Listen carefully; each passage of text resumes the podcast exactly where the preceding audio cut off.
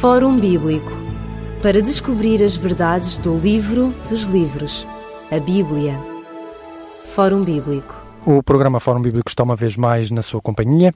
Estamos consigo cada semana, trazendo-lhe perspectivas bíblicas, princípios e valores que nos podem ajudar na nossa própria vida a formarmos decisões e modelos de vida que nos possam ajudar na nossa existência. Temos connosco hoje o pastor Paulo Lima, a quem agradecemos a sua presença nos nossos estúdios. Com muito gosto. Como sabem, estamos a estudar desde há algum tempo para cá um, algumas parábolas e hoje vamos ter uma parábola interessante que é a parábola do credor incompassivo. Uh, Paulo, por que razão é que Jesus contou esta parábola do credor incompassivo? Qual foi o objetivo que ele tinha ao contá-la? A razão que levou Jesus a contar esta parábola descobre-se pelo contexto imediato em que a parábola aparece no Evangelho de Mateus.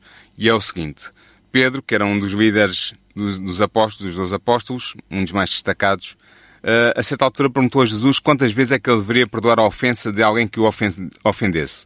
Se seria até sete vezes. Percebe-se porque é que ele sugere este número 7, porque os rabinos do tempo de Jesus diziam que nós tínhamos a obrigação, a obrigação de perdoar até três vezes a mesma ofensa, mas que a partir daí já não estávamos sobre essa obrigação.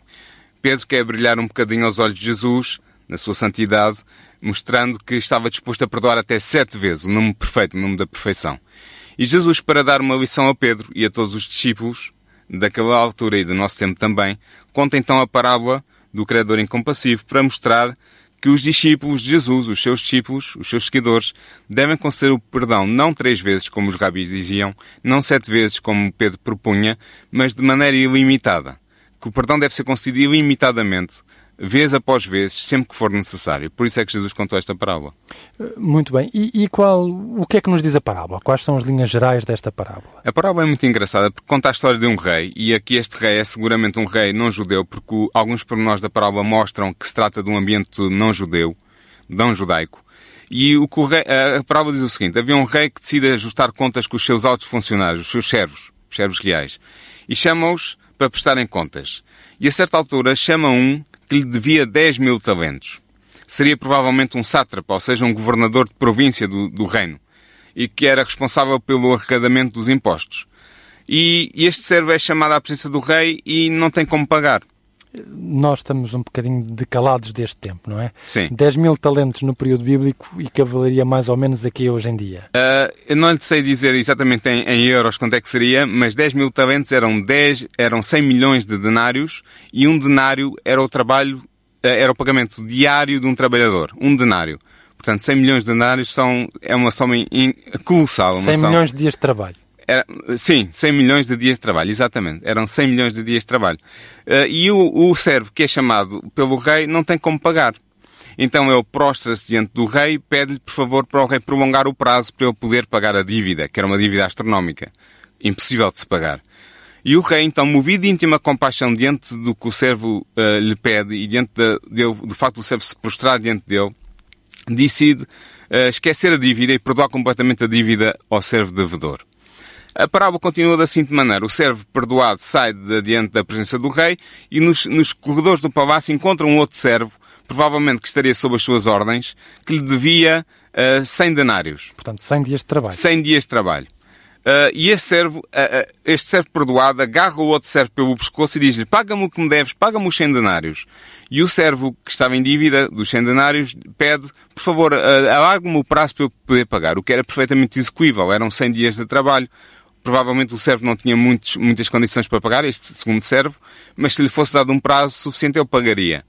Mas o servo perdoado pelo rei uh, recusa-se determinantemente a perdoar a dívida ou a alargar o prazo e coloca este segundo servo na prisão até que ele pague o que deve.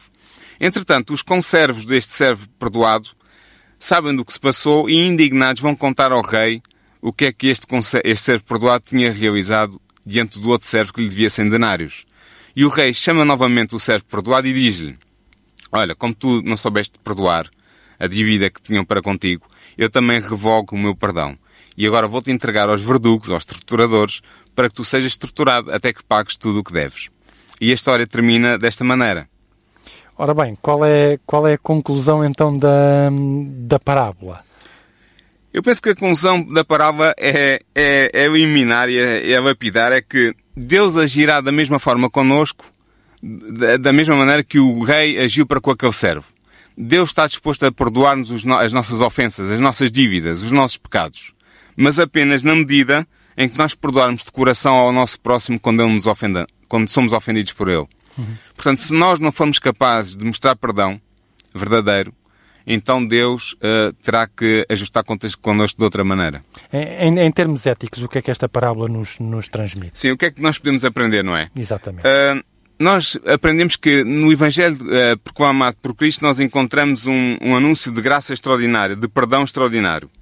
Mas somos questionados. Se Deus nos perdoa desta maneira, será que nós não devemos também perdoar da mesma maneira aqueles, os nossos irmãos e irmãs, os, no, os seres humanos que nos rodeiam, que nos ofendem? Será que nós não temos a mesma obrigação?